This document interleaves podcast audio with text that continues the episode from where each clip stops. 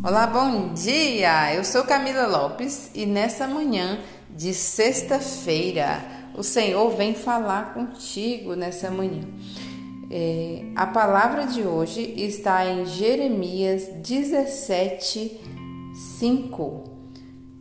Eis o que diz o Senhor: Maldito o homem que confia em outro homem, que da carne faz o seu apoio e cujo coração vive distante do Senhor. Assemelha-se ao cardo de charneca e nem percebe a chegada do bom tempo. Habita o solo calcinado do deserto, terra salobra e que ninguém reside. Bendito o homem que deposita a confiança no Senhor e cuja, e cuja esperança é o Senhor. Olha só, que palavra exigente né? e ao mesmo tempo uma bênção para nós. Né? Ele diz: Maldito o homem que confia em outro homem e cujo coração vive distante do Senhor. O que o homem né, tem a nos oferecer? A gente pode confiar em certo ponto nas pessoas, mas se depositarmos toda a confiança, chega algum momento as pessoas não conseguem suprir as nossas necessidades.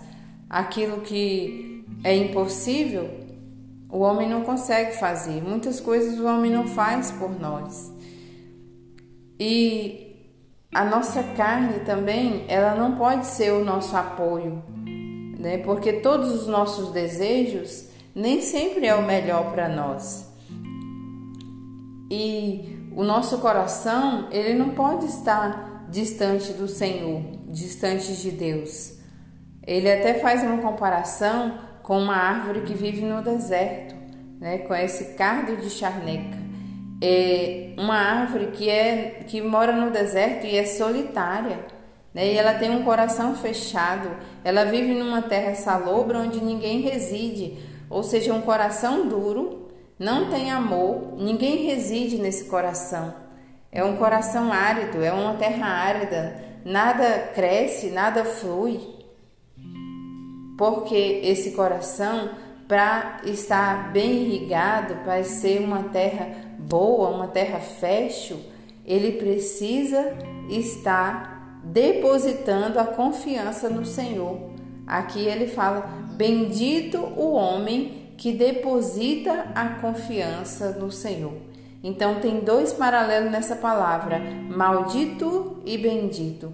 Maldito é o homem que confia no outro homem. A própria pessoa se maldiz porque ela está buscando em é, sanar a sua sede em lugares onde não há água suficiente. E o outro é bendito, bendito o homem que confia no Senhor.